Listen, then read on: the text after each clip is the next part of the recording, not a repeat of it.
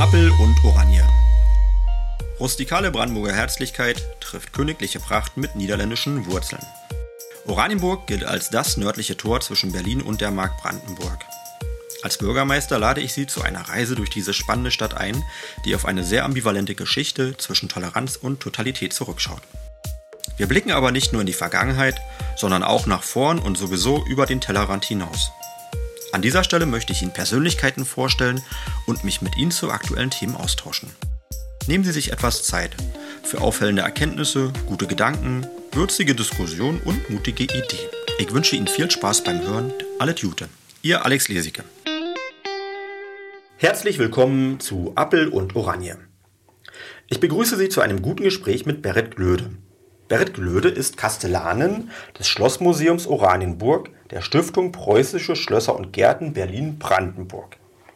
Sie hat maßgeblich zur Profilierung des Schlossmuseums beigetragen, also dazu, dass das Schloss Oranienburg, das übrigens das älteste Barockschloss der Mark Brandenburg ist, überhaupt wieder ins Bewusstsein der Oranienburger geraten ist. Bis zum Zusammenbruch der DDR waren hier nämlich die DDR-Grenztruppen stationiert. Die Pracht vergangener Zeiten war längst nicht mehr zu erkennen. Heute gehört das Schloss wieder zu den wichtigsten Adressen, wenn es um die Geschichte der Hohenzollern geht. Die Oranienburger verbinden mit dem Schloss vor allem den Namen Luise Henriette von Oranien, unserer Namensgeberin. Als Stifterin des ersten Waisenhauses in Brandenburg-Preußen ist sie nicht nur für, ihre, für die Kinder unserer Stadt ein Vorbild.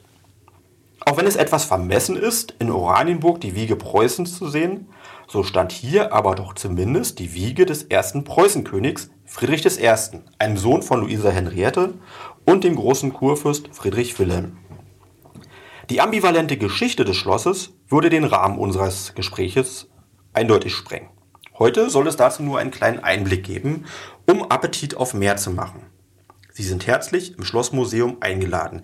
Für mich gehört Berit Glöde zu den Persönlichkeiten unserer Stadt. Dankeschön, ich freue mich auf unser Gespräch. Hallo, Frau Glöde. Ja, danke für die Einladung. Ja, ich freue mich, dass Sie gekommen sind. Wir sind heute im Schloss. Und zwar erstmal auch nicht auf Ihrer Seite des Schlosses, sondern auf unserer Seite des Schlosses.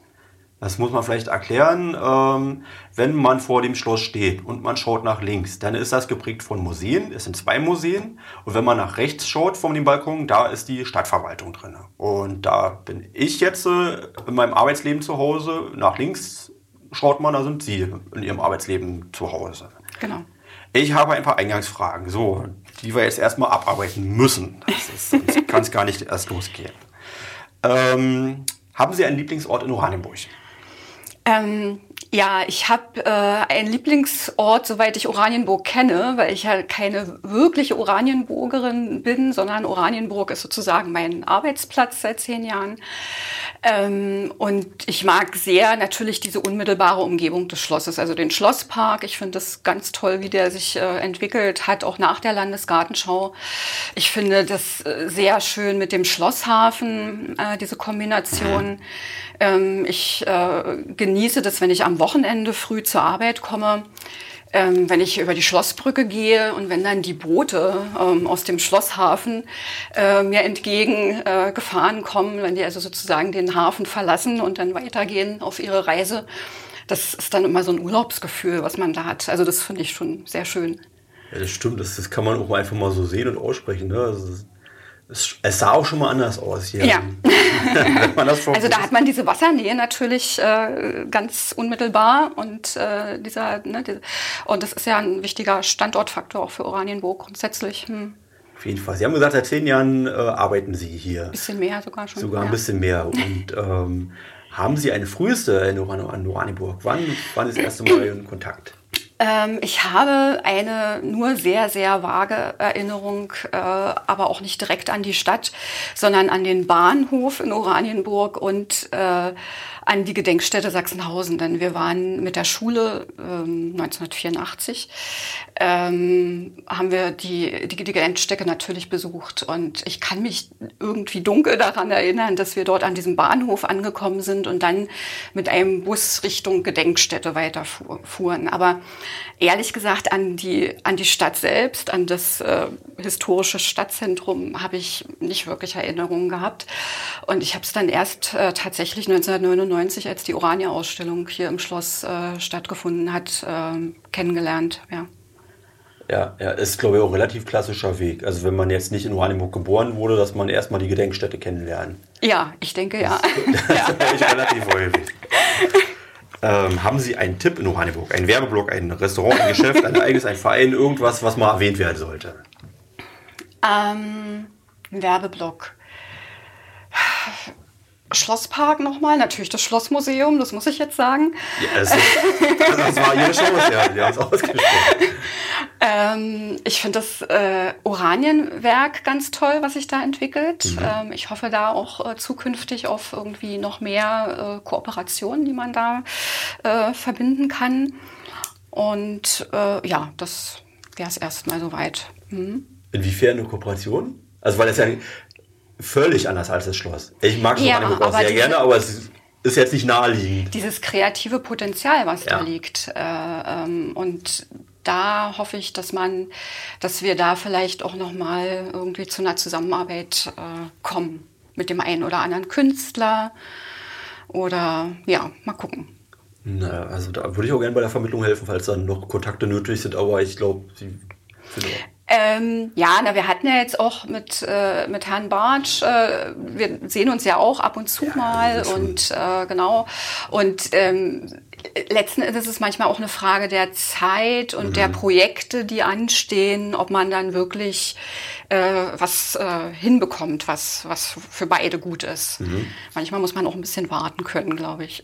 Ja, habe ich auch gemerkt. Also man braucht teilweise auch Geduld. Also mhm. In jedem Job, also auch manchmal mehr, als man, als man möchte. Aber ja, ja. Das ist halt die Realität. Genau, genau. Haben Sie ein Lebensmotto? Eine Regel Nummer eins? Da habe ich lange drüber nachgedacht. Ich habe kein Lebensmotto. Ähm, das ist ja mal eine Antwort. ich habe, äh, nee, ich finde irgendwie das Leben ist ja so komplex und es gibt immer mal irgendwie gute Sprüche, gute Ratschläge, alles Mögliche, aber ich habe nichts, was ich so grundsätzlich auf mein Leben anwenden würde. Hm. Finde ich auch eine gute Antwort. Ja, gefällt mir. Können Sie mir erklären, was eine Kastellanin ist? Ja, also ich musste vorher schon ein bisschen schmunzeln, als Sie vorgelesen haben, Kastellanen, ähm, weil das ist ja eigentlich so ein historischer Begriff für so einen Schlossverwalter im Grunde genommen. Ne? Wie würden Sie sich... Ähm also ähm, offiziell heißt es bei uns in der Stiftung äh, Schlossbereichsleiter. Es das ist, ist für Außenstehende ja. sehr schwer zu verstehen. Ähm, ähm, also man kann auch sagen Leit Leiterin des Schlossmuseums. Ähm, aber das hat natürlich was mit der Struktur der Stiftung zu tun, äh, weil sozusagen diese Vielzahl von Schlössern, die wir äh, verwalten, äh, sozusagen in einzelne Schlossbereiche aufgeteilt ist. Und deswegen heißt es Schlossbereichsleiter. Wie gesagt, ja, für einen Außenstehenden schwer verständlich. Aber darf man Kastellanen sagen? Ähm, ja, aber ich sehe mich nicht so, weil ich bin ja kein aber Schlossverwalter in dem Sinne. Ich, ähm, ich bin sozusagen zuständig für das Schlossmuseum. Und das Schloss verwaltet ja die Stadt Oranienburg. Ähm. Das ist richtig, ja. Also, ja, die Geschichte müssen wir vielleicht noch mal ganz kurz erklären. Also, wer, mhm. wer hat hier eigentlich den Hut auf? Also ich glaube, aber da müssen Sie mir ein bisschen helfen, mhm. weil das war auch ein bisschen vor meiner Zeit. Ja. Ähm, dieses Schloss war ja bis zur, zur äh, DDR, also bis zum Ende der DDR waren die Grenztruppen drin, also das mhm. Militär und es war eine staatliche Einrichtung.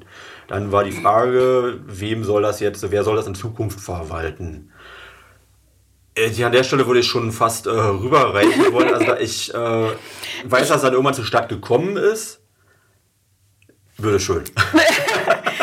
ich kann gleich dazu sagen, dass ich das ja auch immer nur aus den Erzählungen äh, ihres Vorgängers ja, äh, ja. weiß.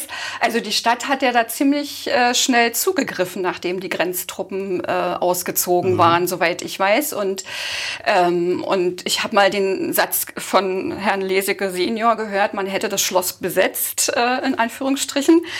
Und, ähm, und dann hat es ja auch noch ein paar Jahre gedauert und, äh, und die Stadt hat das Schloss dann aber übertragen bekommen. Ähm, die Stiftung Also, also da, da gab es irgendwie so eine Legende, dass irgendwann ähm, der alte Ministerpräsident Stolpe dann angerufen hat mit seiner so hohen Stimme genau. und meinte, also ich darf ihn gratulieren, die genau. Stadt Oranienburg ist jetzt im Besitz. Sie sind jetzt Schlossbesitzer oder Eigentümer, oder, oder Eigentümer, genau, genau, genau, genau. Also das war dann alles auch geheilt und bereinigt, ähm, ja. aber jedenfalls hat die Stadt, also Oranienburg, die Verwaltung, dann den Hut aufbekommen. Und das klingt jetzt erstmal nach einem großen Geschenk, aber es war halt auch eine riesengroße Bürde. Denn ein Schloss ähm, muss man auch erstmal unterhalten. Mhm. Also das ist bis heute noch eine große Aufgabe, ja. aber da war das Schloss noch in einem ganz anderen Zustand. Ja, genau, genau. Also soweit ich weiß, ist es ja dann auch, äh, nachdem die Stadt das Schloss übertragen bekommen hat, auch ganz schnell gegangen mit den, mit den Bauarbeiten in dem Westflügel, in dem sich jetzt die mhm. Museen mhm. äh, befinden. Ähm, das, äh, also es war ja dann ab 1997. Und ähm, also die Stiftung Preußische Schlösser und Gärten mhm ähm, hat er nach der Wende einige Schlösser auch übertragen bekommen, die zu DDR-Zeiten anders genutzt wurden, fremd genutzt wurden, wie Schloss Rheinsberg, also eigentlich alle märkischen Schlösser. Schloss Rheinsberg, Schloss Königs Wusterhausen, äh, Paritz, Kaput, äh, alles war anders genutzt. Und äh, das heißt, äh, unsere Stiftung hatte natürlich auch damit zu tun, diese Schlösser auch zu restaurieren ähm, und wiederherzustellen und so weiter. Und ähm, ja, und dann hat die Stadt sozusagen äh, mit der Stiftung zusammen, hat man hier so die Baugeschichte erforscht. Und ähm, also ich weiß, dass äh, meine Kollegin Claudia Sommer, die ja auch heute noch bei uns bei der St äh, mhm. Stiftung arbeitet und auch zuständig ist noch als, äh, als ja, äh, zuständige Kunsthistorikerin für Schlossmuseum Oranienburg ähm, sehr äh, die Stadt unterstützt hat bei den ganzen denkmalpflegerischen Aspekten, Wiederherstellung des historischen Grundrisses äh, drüben auf der Westseite. Ähm, man hat ja ganz viele Funde Also man muss sich vorstellen, da, sind, da wurden Mauern eingezogen und genau. Äh, also das hat nicht mehr viel zu tun gehabt mit dem naja, ist sowieso schwierig zu sagen, was war der ursprüngliche Zustand, weil also das hat sich ja über die Jahrhunderte eigentlich immer verändert. Ne? Ja, ja. Also es gibt aber durchaus noch diese wirklich äh, historischen Grundrisse. Mhm. Erstens aus der äh, Zeit von Luise Henriette, aber auch aus der Zeit dann von Friedrich I., mhm.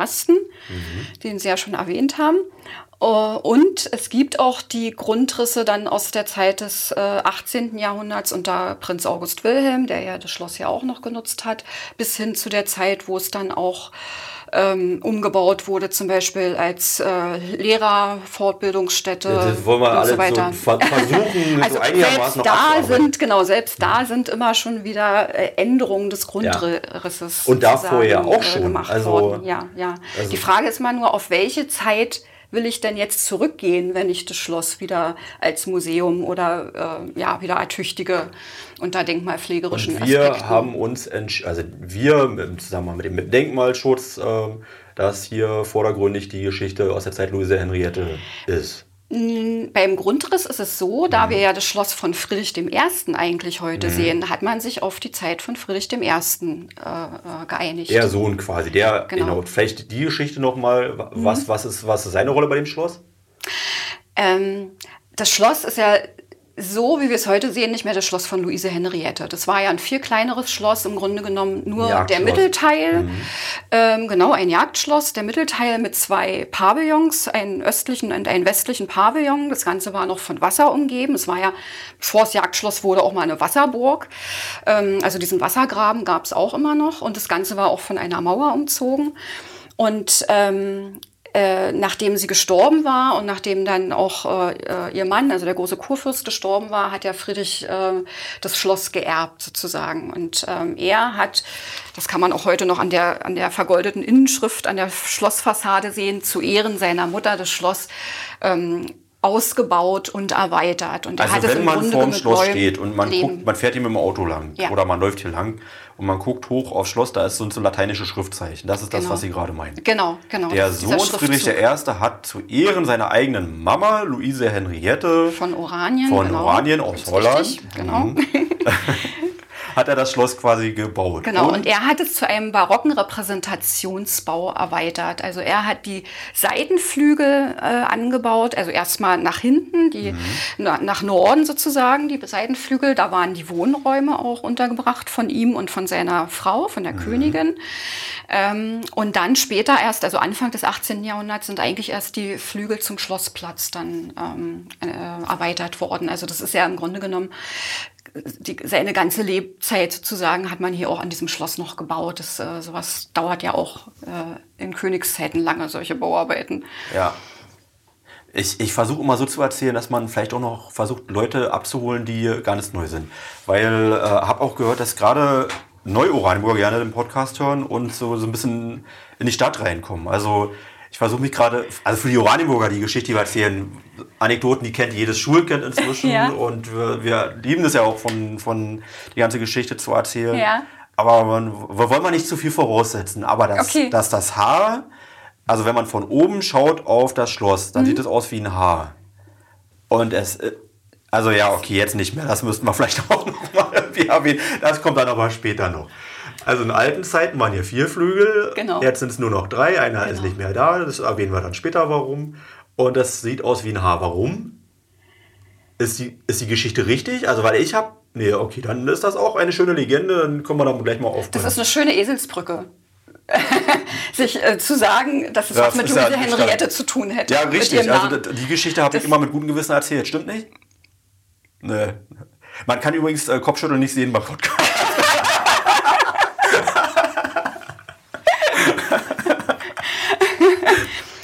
Nein, das hat damit nichts zu tun. Echt? Ich kenne noch eine schöne Geschichte. Ähm, die, ähm, also da weiß ich aber, dass die falsch ist, aber auch, auch mal was, was, wo man aufräumen kann. Und zwar ähm, wird gerne behauptet, dass das Haus 2, also das ja. Haus 2 ist das Haus äh, hinter dem Schloss, was also, ich sag mal, auch angelehnt ist an das Schloss, mhm. dass da früher das Gesinde äh, ge gelebt hat. Jetzt sehe ich Ihren schockierten Blick, ja, Nein, und äh, völlig zu Recht, weil die Wahrheit ist, das Haus 2 ist überhaupt erst im Dritten Reich gebaut worden. Also es ist architektonisch genau. schon angelehnt. Es hat aber rein gar nichts zu tun mit dem eigentlichen Schloss. Und also das ist halt einfach falsch, falls irgendjemand ja. was denkt oder irgendwelche Geschichten ja, weitererzählt. Ja, ja. Also die kannte ich noch gar nicht. Aber die ist gut, ne? ja, nee, das ähm, hat nichts damit zu tun. Also ähm, die, ich sag jetzt mal, ich, äh, die Bediensteten im Schloss haben auch hier im Schloss äh, gewohnt. Also wir haben ja sozusagen dieses Erdgeschoss äh, im West- und im, im, Ostflügel. Und da wissen wir anhand der historischen Grundrisse, dass dort äh, sozusagen die Bediensteten gewohnt haben. Genau. So, jetzt machen wir, also ich versuche versuch, würde es aber nicht den chronologisch einigermaßen machen, dass wir uns vorarbeiten. Mhm. Also, es gibt äh, die Geschichte, wir hatten den 30-jährigen Krieg, der war von 1618 bis 48, das, das weiß ich wenigstens noch. Und nach dem 30-jährigen Krieg äh, kam Luise Henriette mit ihrem Ehemann, damals mhm. schon äh, durch die, ähm, also es ist sie geritten durch Brandenburg und das, ich weiß jetzt nicht, ob das eine Legende ist, bitte enttäuscht mich nicht an der Stelle schon wieder. Aber wenn, dann müssen wir es halt auch irgendwie äh, gerade machen. Hieß es, so sagt man sich, äh, hat sie sich in das Stück Land verliebt, aufgrund des Wasserreichtums, den man ja heute noch sieht. Äh, ich sehe Nicken wohlwollend, bin sehr, sehr erleichtert jetzt auch schon inzwischen. Ähm, und meinte, das, das erinnert, würde sie so sehr an ihre holländische Heimat erinnern. Ja, ja. Und ja. deswegen ist sie hier auch angekommen. So wird das berichtet. Ähm, so, so erzählen wir das auch immer, dass es so berichtet wird. Wenn es nicht wahr ist, ist es ähm, aber so, so aber was weiter Also, es, ähm, dass sie Jagdausflüge gemacht haben, das mhm. steht fest. Ähm, die, also Luise Henriette und ihr Mann sind ja erst 1650 überhaupt nach Berlin, damals noch Köln, umgezogen, auch aufgrund der Zerstörung des Dreißigjährigen Krieges. Unmittelbar nach dem Dreißigjährigen Krieg, also man hat keine mhm. Vorstellung davon, wie Brandenburg ausgesehen haben ja, muss. Ja, es war im Grunde genommen entvölkert äh, und Berlin war auch arg in Mitleidenschaft mhm. geraten. Die ganze, ja, die ganze Wirtschaft lag ja da nieder und deswegen haben die beiden auch, nachdem sie geheiratet haben, äh, die ersten Jahre in Kleve, also ganz im Westen, mhm. äh, äh verbracht. also nahe ihrer Heimat im Grunde genommen ähm, und sind dann erst 1650 nach, nach Berlin umgesiedelt. Genau, und das heißt eben, dass so sozusagen auch gleich in dem ersten Sommer, dass sie einen Jagdausflug äh, gemacht haben in den Norden von Berlin, also hier nach Bötzow ist das Schloss als Jagdschloss war ja auch im Besitz der Hohenzollern. Ne? Also von daher äh, ist, ist das schon alles äh, korrekt. Und äh, genau, und die, und die Landschaft hätte sie so an ihre niederländische Heimat erinnert. Und deswegen hat der Kurfürst ihr diesen Ort und das Jagdschloss dann auf Lebenszeit äh, geschenkt. Und trotzdem bin ich auch der Meinung, dass das, äh, das muss eine unglaublich mutige Entscheidung gewesen sein. Ich stelle mir ein völlig zerstörtes Brandenburg äh, vor und eine äh, junge Königin, die geprägt Kurfürstin. ist. Kurfürstin, Entschuldigung, ja, ja, das kann man dann ja in der nächsten Generation. Ja. eine junge Kurfürstin, die ähm, aus einem holländischen Königshaus aber kam das waren Statthalter, das waren keine Könige. Das ist eine spezielle, ja, ist eine besondere Besonderheit in den Niederlanden.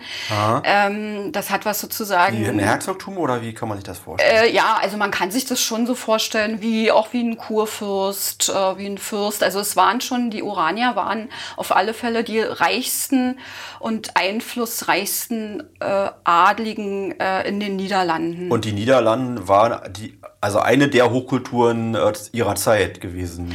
Genau, genau. Und äh, die Oranier waren halt als Statthalter für äh, den spanischen König eigentlich ursprünglich eingesetzt, äh, dass sich das nachher umdrehte und äh, die Oranier die Seiten gewechselt haben und gegen die Spanier gekämpft hat, haben. Das ist sozusagen dann Teil der Geschichte.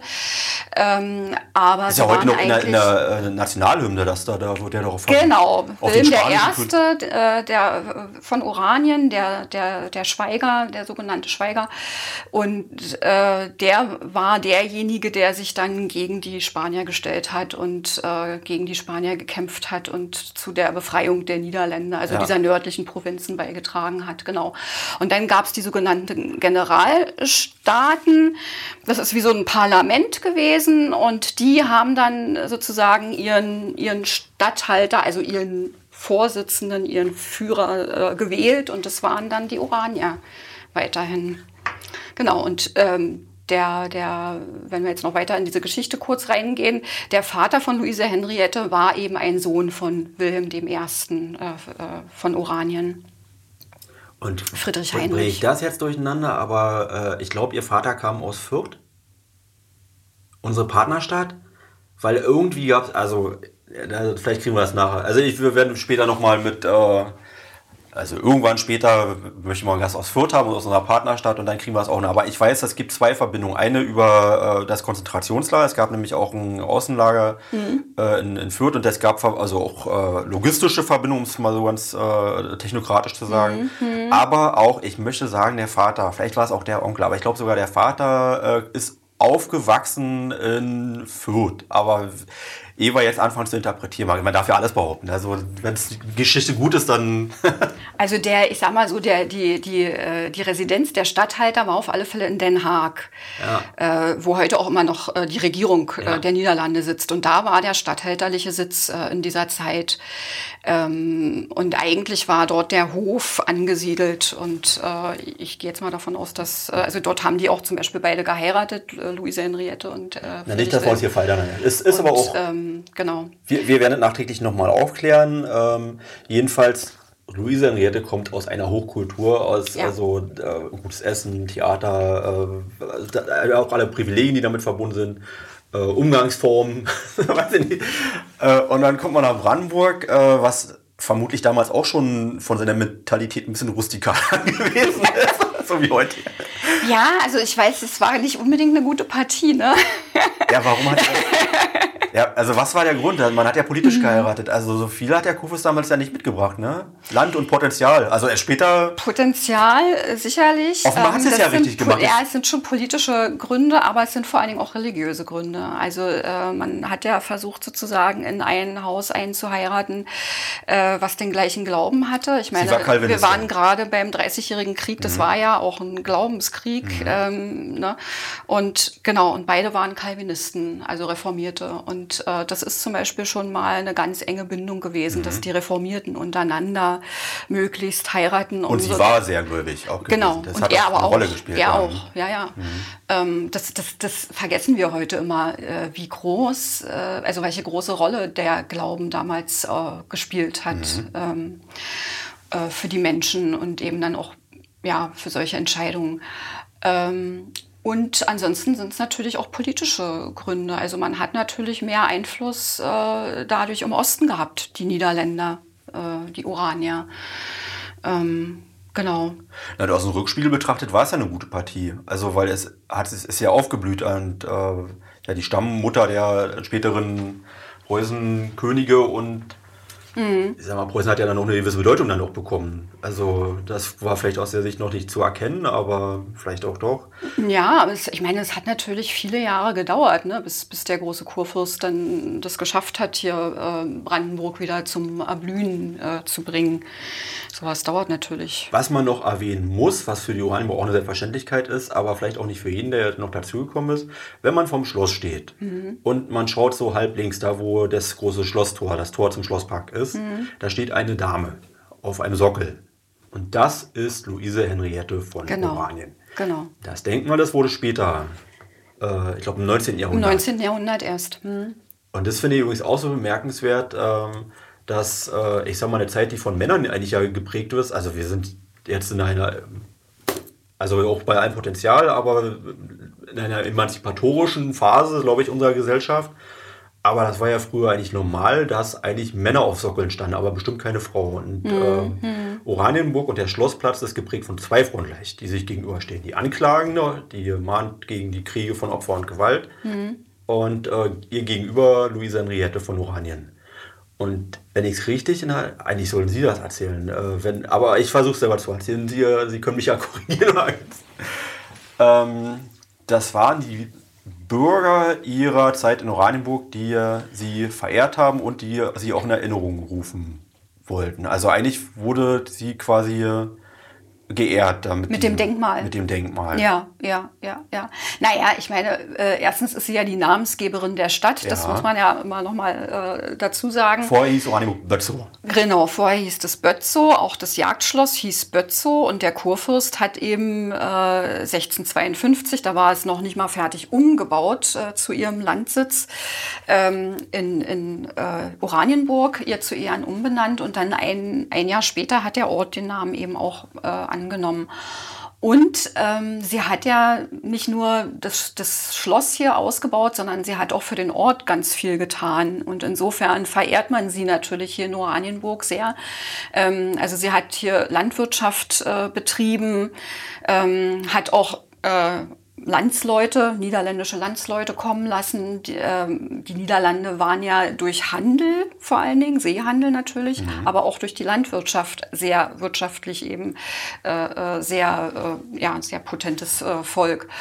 Und ähm, ja, und also Landwirtschaft nach niederländischem Vorbild ähm, hat sie hier betrieben und sehr erfolgreich. Also man weiß, dass mit den Produkten zum Beispiel auch der Hof in Berlin äh, versorgt wurde mit den Erzeugnissen, die hier ähm, durch die Landwirtschaft. Ähm, ich finde Landwirtschaft gerade auch noch besonders äh, spannend. Ja. Ähm, es, es heißt ja, also es gibt noch eine Legende, die wir, glaube ich, auch jetzt ziehen können.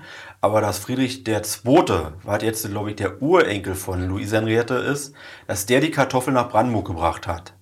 Und das stimmt aber nicht, ne? Na, sie hat die Kartoffel auch schon anbauen lassen.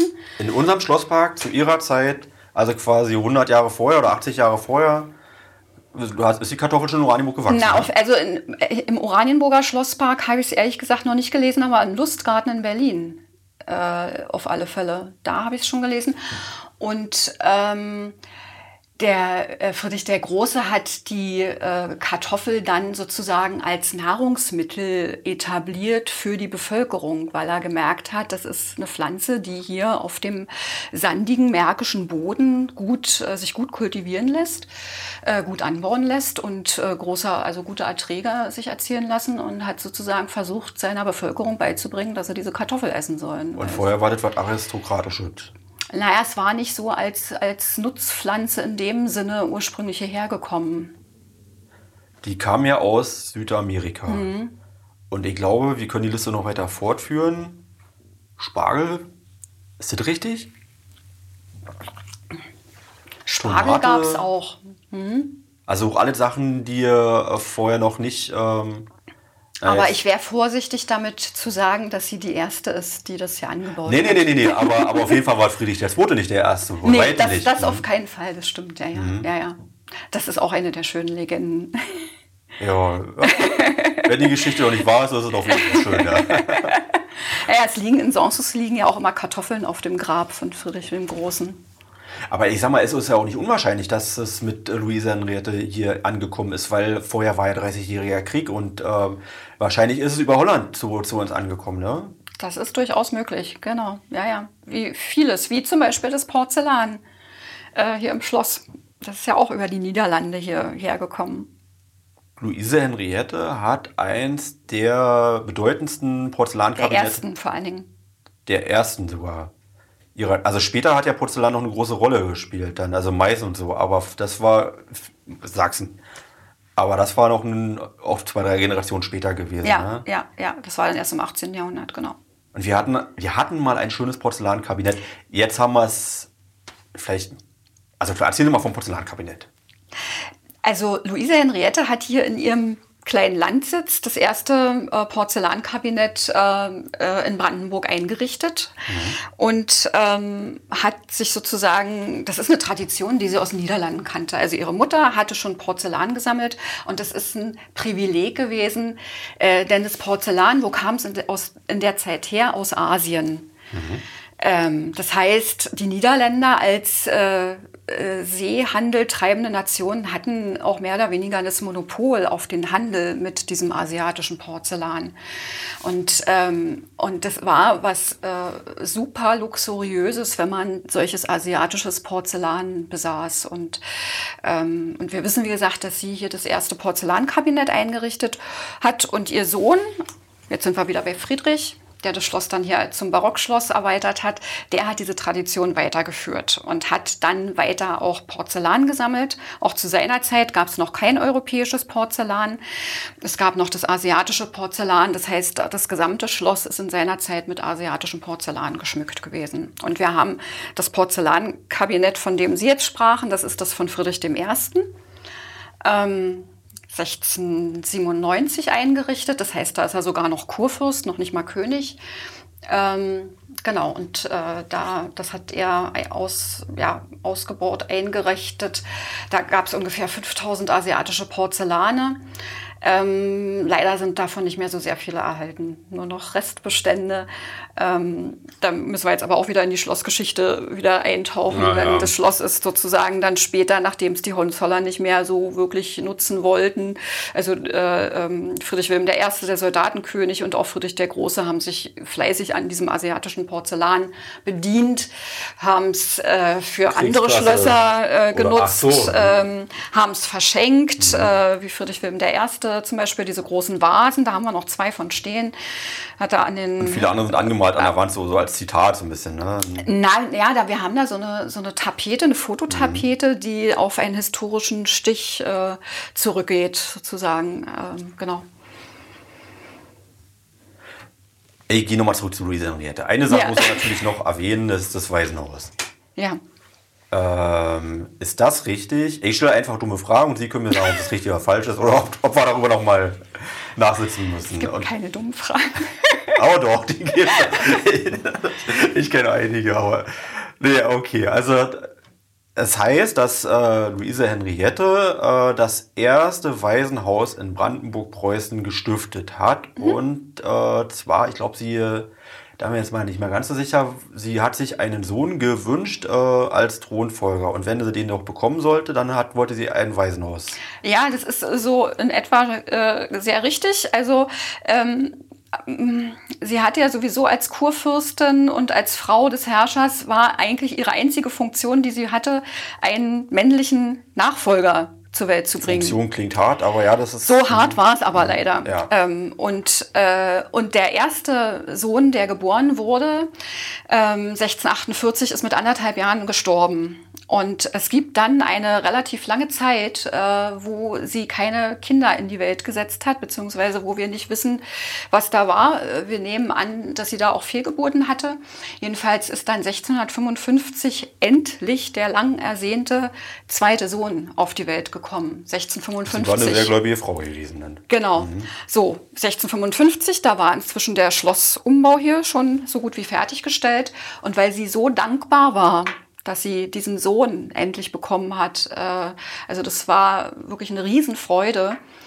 Ähm, hat sie dieses Waisenhaus gestiftet. Also da hat sie sozusagen gesagt, äh, ich stifte dieses Waisenhaus äh, anlässlich der Geburt meines Sohnes. Das war das aber war, nicht Friedrich I. Nee, das war Karl Emil. Es gab nur einen Sohn, den sie hatte, der tatsächlich den Vater überlebt ja, hat. Ja, das stimmt, genau, das ist Friedrich. Mhm. Genau. Und Karl Emil ist eben auch schon mit 19 Jahren verstorben. Mhm. Der ist zwar als Thronfolger, als Nachfolger erzogen worden, ähm, aber ist eben, wie gesagt, leider auch schon mit 19 Jahren verstorben. Und deswegen ist dann, dann zwei Jahre später, 1657 ist Friedrich dann geboren, ähm, äh, ist er dann der Nachfolger nachher geworden. Hm. Das ist ja jetzt, äh, also, also man spricht ja nicht nur gut über Friedrich I., ne? So in einer historischen Betrachtung. Und ich glaube, es ist auch eine Geschichte, dass, dass man auch sagt, dass er deswegen ein bisschen den Knacks hat, weil eigentlich war er, naja, irgendwann, man musste ja nur das beerben und der, der dafür auserkoren war, der im entscheidenden Moment war er dann eben nicht mehr. Auch die Geschichte, dass er sich selbst die Krone aufgesetzt hat. Ähm, ich glaube, er wird jetzt von den Historikern immer milder das, ich würde den Ball jetzt es ist, nee, es ist schon alles genauso richtig. Also es, wir haben ja diese Geschichtsschreibung, mhm. ähm, das ist ja ein, ein, ein weites Feld. Ja. Wir haben auch mit vielen Vorurteilen äh, äh, bei den Königen ähm, zu tun. Mhm. Und relativ maßgeblich an der Geschichtsschreibung war Friedrich der Große ja auch äh, beteiligt. Friedrich der Große. Der ähm, Enkel. Nee, Quatsch, Moment. Vor, der, der Enkel Friedrich war der Enkel, ja, genau, genau, richtig. Ähm, äh, der hat sozusagen seine Vorgänger Anhänger ähm, mehr oder weniger ja auch bewertet, äh, was sie so getan haben denn für Brandenburg Nicht und für, Vorgänger, für, für Preußen. Bruder. Sein Bruder oder auch sein dann äh, Nachfolger zum Beispiel auch.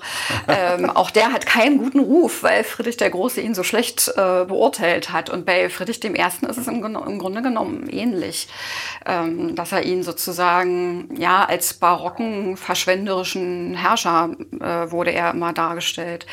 Ähm, wenn man es aber vergleicht ähm, im Verhältnis zu anderen äh, Herrschern in dieser Zeit, äh, Königen, zu anderen europäischen Königen, ähm, hat Friedrich äh, hier auf seine bescheidene Art, äh, die er äh, ja, also mit den Mitteln, die er zur Verfügung hatte, eben auch versucht, ein barocker Herrscher zu sein. Und er musste ja mithalten können mit den anderen Herrschern äh, in Europa. Und diese Rangerhöhung, auf die Sie jetzt gerade nochmal angespielt haben, das, äh, da, er war da einfach ehrgeizig. Er wollte diese Rangerhöhung, äh, die er dann zum König, vom mhm. Kurfürsten zum König, mhm. äh, die er dann auch geschafft hat. Äh, das musste auch alles diplomatisch vorher äh, abgesegnet sein vom Kaiser. Er musste sich sozusagen mehr oder weniger auch von den anderen europäischen Königen das anerkennen lassen, dass sie ihn akzeptieren als neuen König in Europa. Ähm, das war eigentlich eine riesige Leistung äh, für das, äh, für das äh, Herrscherhaus äh, der Hohenzollern. Und natürlich musste er, und das, da hat eigentlich Oranienburg auch wieder eine große Funktion, weil es eben als Barockschloss als wirkliches barockes Repräsentationsschloss. Es war so unglaublich reich auch ähm, von der Einrichtung und von der Ausstattung.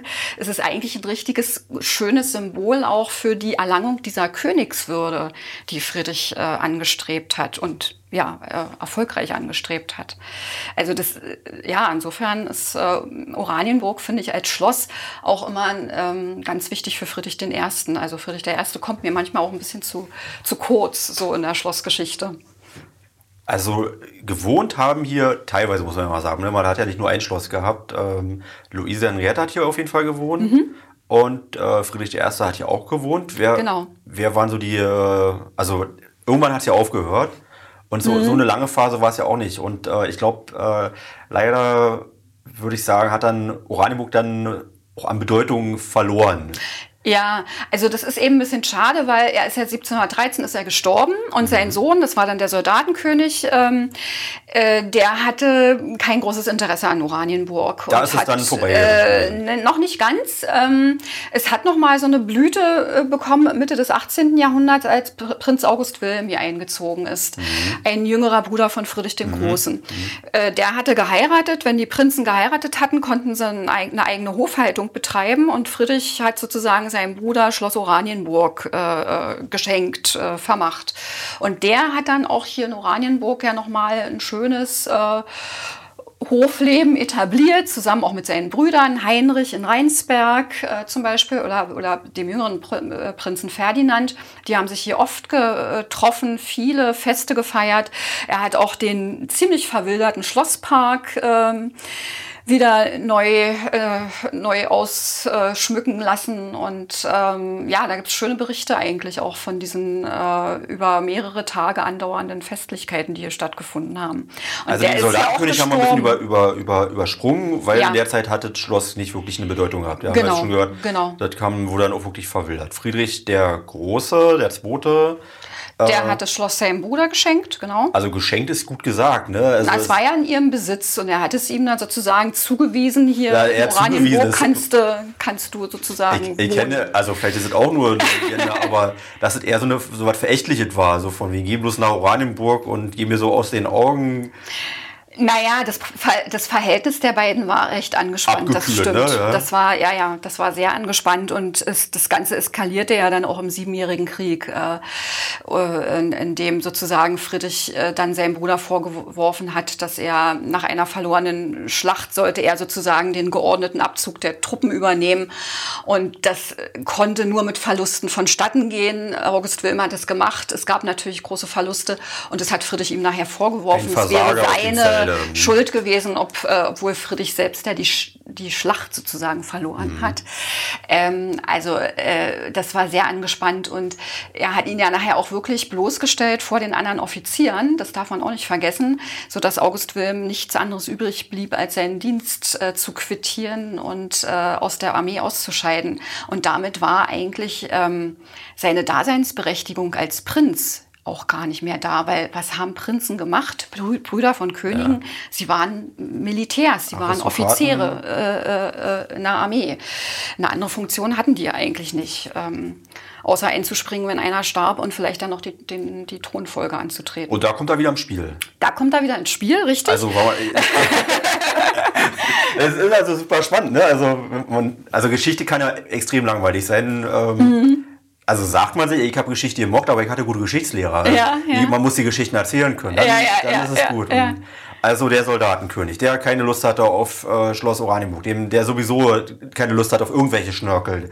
Ja, ja, genau, der sozusagen sehr ähm, kalvinistisch äh, Bescheiden, bescheiden so, lebte, genau. Hm. Okay, also äh, ich, ich kenne auch die Geschichte, ähm, ist vielleicht auch nur eine schöne, aber ich erzähle sie auch gerne auf, weil sie gut ist, vielleicht ist sie nicht wahr. Äh, das hieß, äh, hat er das gesagt zu seinem Sohn Friedrich II., jedenfalls wurde es äh, zu ihm gesagt, ähm, möge Sanssouci doch einmal so schön werden wie Oranienburg. Haben Sie davon schon mal gehört? Von dem Ich habe das schon mal äh, gehört und er hat es, glaube ich, auch mal in irgendeinem Brief äh, erwähnt. Ähm, es gibt, ja, es gibt ja diesen Briefwechsel, ähm, der ist auch veröffentlicht. Ähm, ich, ja, es, man darf nicht immer so wahnsinnig viel Bedeutung solchen Briefen zumessen. Natürlich sucht man Also aus meiner Perspektive denke ich- Natürlich, logisch. ähm, weil oft sind ja so viele Höflichkeiten ausgetauscht worden Also in den nicht Briefen anders. und, und ja, so, ähm, ähm, ja, ja, es, Vielleicht auch Gehässigkeit oder was man. Äh, ja, ja, man, ja, man ja, konnte schon genau. zwischen den Zeilen dann genau, gut, genau. okay, genau. aber meine Geschichte gefällt mir trotzdem besser. okay, also der Soldatenkönig hat Kinder gehabt und Friedrich II., der ist in die Geschichte eingegangen, aber er hat selber keine Kinder gehabt. Richtig. Heinrich hat auch keine Kinder gehabt und Aber August Wilhelm. August Wilhelm und der soll wohl auch sonst ein fröhlicher Mensch gewesen sein. Ja. Und eigentlich war es ist auch ein ganz dramatisches Leben, finde ich, was er geführt Ja, hat. Also er weiß musste ja diese Frau äh, heiraten. Also Friedrich hat ihm gesagt, du musst diese Frau heiraten. Das war die, die Schwester seiner Frau sozusagen auch. Und ähm, also Luise Amalie von Braunschweig und ähm, ja, das war eine, auch keine glückliche Ehe, weil August Wilhelm eigentlich überhaupt nicht in sie verliebt war. Der hatte sich anderweitig verliebt. Dann war er ja verliebt in eine Hofdame seiner Mutter. Ähm, das war eine ganz unglückliche Liebe. Er wollte sich eigentlich auch scheiden lassen von seiner Frau. Das hat Friedrich alles nicht äh, genehmigt. Ähm, hat gesagt, nein, das kommt nicht äh, in Frage. Und nachdem ja, die Dame, in die er sich da verliebt hatte, äh, äh, geheiratet hat, da wollte er unbedingt bei, bei sein bei der Trauung. Das finde ich ja auch irgendwie so ganz äh, spannend, dass er bei der Trauung seiner Geliebten, die also gerade einen anderen heiratet, unbedingt dabei sein will, da fiel er doch tatsächlich in Ohnmacht. Das finde ich ja auch so eine schöne Geschichte. Ähm, und das hat ihm natürlich auch das Herz gebrochen. Und der ist ja dann auch nicht umsonst hier ganz früh schon äh, gestorben äh, im Schloss Oranienburg, weil er eben halt lauter solche traurigen Dinge erlebt hat. Also dieses Zerwürfnis mit seinem Bruder im Siebenjährigen Krieg, der Rückzug aus der Armee, dann diese un dieses unglückliche Privatleben. Ähm, ja, ganz unglücklich. Aber er hat dafür gesorgt, und das hat äh, Friedrich ihm nämlich auch in Briefen geschrieben, du musst jetzt äh, für einen Thronfolger sorgen. Ach, war eine richtige Anweisung, ja? Ja, absolut, richtig. Und er hat da, ich kann das jetzt nicht zitieren, aber er hat da auch äh, ziemlich Klartext äh, gesprochen. Wenn du auf dem Felde schon so ein Versager bist, vielleicht kannst du ja andere Sachen. da ging es ziemlich deftig zur Sache und, äh, das, und, und das hat er auch getan. Also, ne, also der Sohn, äh, dann Friedrich Wilhelm, der dann auch wieder Friedrich Wilhelm hieß, Friedrich Wilhelm II. war ja dann der Nachfolger von Friedrich dem Großen, genau. Und ich glaube, ein Großteil des Schlossmuseums ist einerseits Luise Henriette und ihrer Zeit gewidmet und andererseits August Wilhelm, weil das waren die beiden Figuren, die das Schloss maßgeblich geprägt haben. Und dazwischen Friedrich I. noch. Naja, August Wilhelm, äh, dem haben wir zwei Räume gewidmet im, im Zwischengeschoss, ähm, weil er selbst auch das Zwischengeschoss nur bewohnt hat, gar nicht oben die, diese repräsentativen Räume, die Friedrich I. sich als Königswohnung ähm, hat einrichten lassen. Okay. Und eigentlich ist der, der Fokus äh, unserer Ausstellung ist vor allen Dingen auf Luise Henriette und der große Kurfürst und Friedrich I. als erster preußischer König. Da müssen wir noch ein paar Sachen, die Allegorie. Die haben wir jetzt ordentlich übersprungen, aber ich würde Sie hier trotzdem noch mal bitten, äh, noch mal zu erklären. Das ist, glaube ich, das berühmteste Gemälde zu Oranienburg. Ähm, und das kann man auch in den Räumlichkeiten im Schloss ähm, Genau. besichtigen. Und ähm, was ist da zu sehen? Jetzt sind wir aber schon wieder drei Generationen zurück, oder? Ja, wir springen jetzt wieder zurück in der Geschichte. Ähm, das, das Gemälde ist vor allen Dingen ähm, eine, eine, eine, der ganz wenigen Quellen, äh, die wir haben, ähm, wo wir sehen können, wie das Schloss zu Lebzeiten von Luise Henriette ausgesehen hat. Also es gibt tatsächlich nur dieses Gemälde von Honthorst, ähm, wo das Schloss hinten im Hintergrund oben sozusagen am Bildrand äh, abgebildet ist und wo man das schön sehen kann mit diesem Hauptbau, mit diesen Pavillons, mit dieser Mauer drumherum und dem Wasser. Und ansonsten gibt es noch einen Stich äh, von Merian, äh, wo man das auch sehen kann. Und deswegen ist es also eine ganz bedeutende Quelle für uns sozusagen äh, zu dem, zur Schlossgeschichte. Ähm, ansonsten gibt es keine Abbildung aus der Zeit von Luise Henriette, äh, wie das Schloss ausgesehen hat. Und deswegen ist es sehr wichtig. Und wir wissen, dass es äh, für das Schloss gemalt wurde. Wir wissen aber nicht, wo es hing äh, in der Zeit von Luise Henriette. Wir wissen, wo es hing ähm, in der Zeit von Friedrich I. Und zwar im Hauptbau, äh, im Mittelbau. Da war es als Deckengemälde in der Vorkammer angebracht. Also das kann man aufgrund historischer Inventare, Als die wir ja haben, als Deckengemälde. Es ist aber nicht als Deckengemälde gemalt worden. Also das, Das, das, ich stelle mir das auch schon also schwer, das irgendwie so aufzuhängen. ja, gut, aber Deckengemälde, ähm, ja, das kriegt man, so glaube ich, schon technisch Ja. hin. Ähm, äh, das ist nicht das Problem. Ähm, aber genau, es ist äh, jedenfalls aber nicht als Deckengemälde gemalt worden, Mhm. weil wenn man davor steht, kann man das, glaube ich, ganz gut sehen. Es ist schon so zur Ansicht, dass es also, also dass es an einer Wand äh, äh, angebracht wird. Äh, Also ein Deckengemälde kann man sich von allen Perspektiven aus angucken. Und das genau, ist, da hätte man eine andere Perspektive in, in, äh, in der Darstellung, genau. Hm. Ja, also das ist sozusagen die, die älteste Nachricht, die wir haben über das Gemälde, wo es im Schloss äh, tatsächlich äh, zu verorten ist. Okay, dann habe ich noch eine Sache, die ich zu August Wilhelm erwähnen wollte. Ähm, es gibt einen August Wilhelm Steg. Mhm. Also wir haben den Louisianettensteg, in der Mitte haben wir die Schlossbrücke und auf der anderen Seite ist der August Wilhelm Steg. Mhm. Genau. Und der, von dem wir gerade erzählt haben, das ist der August Genau, richtig. Sollte man vielleicht auch so als Genau, die genau, Allgemeinbildung. genau. Der hat hier auch im Schloss Oranienburg gewohnt und äh, dem kann man hier auch im Schlossmuseum begegnen. Genau. Genau. Und äh, eine Sache wollte ich auch noch mal aus meiner Perspektive schildern. Ähm, Oranienburg, also wir haben ja auch so eine Art, man kann sagen, vielleicht Stadtmotto oder so eine, ähm, ähm, ich sag mal so ein Leitbild, also Toleranz ist es. Ja. Äh, und der Hintergrund, ähm, es ist ja auch bei der Einleitung von dem Podcast, also zwischen Toleranz und Totalität. Und ähm, das, das ist ja auch Teil der Geschichte, ein wichtiger Teil der Geschichte. Also Totalität ist klar, äh, damit meinen wir natürlich in erster Linie das Dritte Reich, ist nur äh, KZ Sachsenhausen als einen kleinen Punkt, äh, nicht kleinen, aber als einen Punkt von vielen äh, benannt. Äh, und auf der anderen Seite als, ich sag mal, so das, das, der positive Ende des Spektrums, ähm, und möglicherweise ist Louisiane Red auch ein bisschen idealisiert in ihrer Geschichte. Kann ja sein. Aber wir sind trotzdem da an der Stelle auch Patrioten und das, sie hat auch einfach viel geleistet für die Stadt. Und vor allen Dingen hat sie auch, äh, ich sag mal, äh, auch Toleranz äh, gelebt. Also alleine die, der Fakt, dass die äh, Stadt aufgeblüht ist unter einer Ausländerin, muss man mal so sagen. Das ist ja auch äh, eine, Geschichte, die super spannend ist. Und das zieht sich aus meiner Sicht durch die Geschichte. Also die Stadt ist dann aufgeblüht, wenn sie sich nach außen geöffnet hat. Und wenn das, wenn sie sich eben geschlossen hat, abgeriegelt hat und äh, Fremdenfeindlichkeit geherrscht hat, ist sie immer sofort zusammengebrochen. Das Genau. ist die Geschichte, so aus meiner Sicht, Ja, ja, ja. unserer Stadt. Genau. Also auch, äh, wenn man jetzt nochmal äh, sich daran erinnert, dass sie sozusagen ja auch äh, Niederländer hierher geholt hat, die sozusagen hier bei der, bei der ganzen Landwirtschaft äh, sie mit unterstützt haben, ähm, was dann erst nach ihrem Tod war, aber das war ja sozusagen dieses Edikt von Potsdam, also der große Kurfürst hat ja auch die, ähm, die Hugenotten, äh, die französischen äh, Glaubensflüchtlinge nach Brandenburg geholt. Man Auch so viele Namen ist, heute äh, noch. Also man, ähm, ein, ein Toleranzbeweis Ja. Sozusagen, wobei Da- da- da- das natürlich auch sagen, seine Glaubensgenossen waren, muss man natürlich dazu sagen. Protestanten, Ne? ja. Genau, richtig. Ähm, da kann man so, Reformierte. aber in Frankreich verfolgt und es gibt so unglaublich viele Namen, auch prominente Namen Oranienburg, will jetzt keiner hervorheben, äh, die französisch klingen und das ist Mhm. Ja. kein Zufall. Ja, genau. Das ist äh, in Brandenburg und Berlin findet man wahnsinnig viele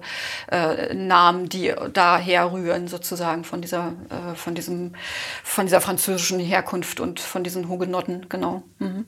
Stimmt das ganz eigentlich? Ähm, Habe ich mir so eingeprägt. Ähm, also es gibt ja, ich sag mal, den Volksstamm der Sachsen und der Bayern und der Schwaben und so weiter. Und dass das aber gerade etwas ist, was auf die Preußen überhaupt nicht zutrifft, sondern äh, genau das Gegenteil ist der, der Fall. Also im besten Sinne ist es ja ein, ein Sammelsurium von verschiedenen Bevölkerungsgruppen, die auch vielleicht auch durch die Not, die hier entstanden ist, äh, durch den Dreißigjährigen Krieg, durch die Entvölkerung, die zusammengefunden haben. Die Sachsen wiederum, die jetzt hier eine Minderheit waren, Juden und so weiter und so fort.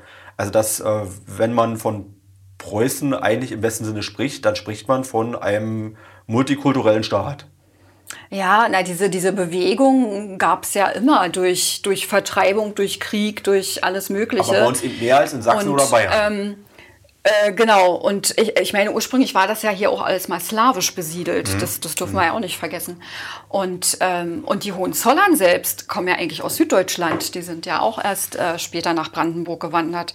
Und ähm, also das, äh, das ist ja wirklich eine sehr, also das würde jetzt auch, glaube ich, auch den Rahmen sprengen, wenn wir da nochmal intensiver drauf eingehen. Ähm, aber ja, im Grunde genommen sind die ja auch zugewandert, wenn man es genau nimmt. Aus Süddeutschland nach Brandenburg. Also ich sag mal, heute ist man noch nicht ganz sicher, ob Bayern wirklich, äh, naja, wollen wir auch nicht weiter vertiefen. Äh, aber gewisse Lokalrivalitäten gibt es ja nach wie vor und die waren sicherlich damals, äh, also damals war es noch weniger klar gewesen, dass nur weil die äh, die gleiche Sprache sprechen oder eine ähnliche Sprache, dass dann das deswegen auch ähm, ja, quasi ein, eine kulturelle Identität ist, eine gemeinsame. Ne? und Religion hat ja auch wieder eine Rolle gespielt. Genau.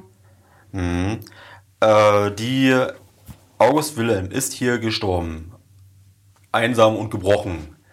Und ähm, dann ging auch so langsam schon die Geschichte, die aristokratische Geschichte des Schlosses zu Ende. Ja, ja. Also das Schloss war noch bis 1802 im Besitz der Hohenzollern, aber es ist im Grunde genommen kaum noch genutzt worden.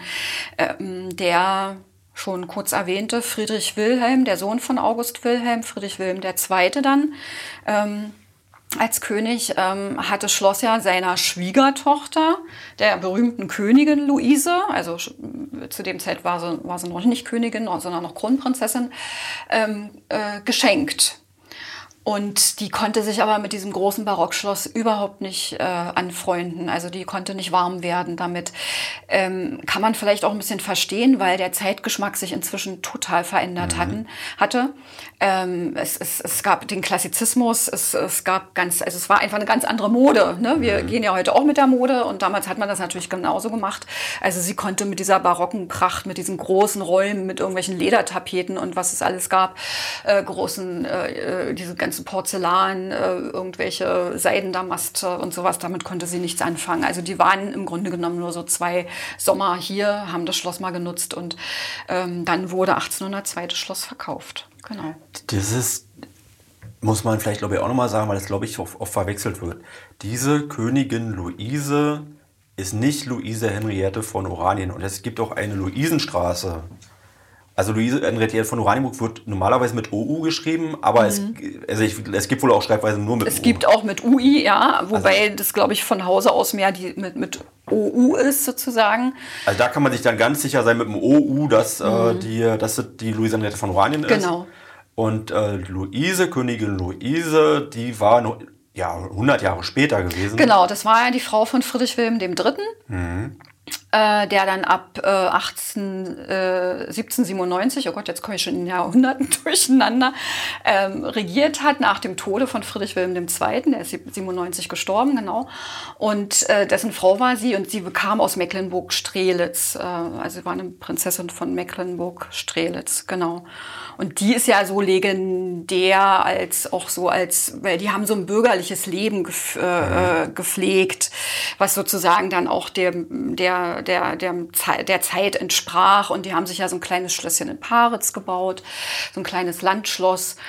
Und ähm, da gab es eine Begegnung mit Napoleon äh, und das ist alles so sehr legendär. Da gibt es viele Bücher und Filme und so weiter. Dann ist sie auch noch jung gestorben. Ist ne? auch noch sehr jung gestorben. Also man, genau. man, äh, man sagt, das ist so die Diana ihrer Zeit. Ja, genau, genau. Da das ist so der Stoff, aus dem solche Legenden dann ja, auch genau. irgendwie erschaffen werden. Genau. Und äh, was man vielleicht noch erwähnen kann, wenn man ähm, von, also Oranienburg die Straße rein äh, fährt. Das ist die mhm. Luisenstraße. Die ist halt nach ihr benannt und da ist eine Fassade und da ist ein ähm, Bild von einer, einer Luise, einer Königin Luise ähm, äh, dran, drauf angemalt, sehr prominent. Und das ist eben nicht Luise Henriette von Oranien. Das, das Sondern ist, Königin Ich glaube, das ist vielen nicht bewusst. Das kann auch ähm, äh, das bringen, bringen manche durcheinander. Deswegen ist es vielleicht mal eine gute Gelegenheit, das, äh, das aufzuklären. Ja, wenn man mal Bildnisse vergleicht, dann sieht man auch, dass da überhaupt keine Ähnlichkeit besteht. Also mhm. Also auch schon die Kleidermode war eine ganz andere. Ja.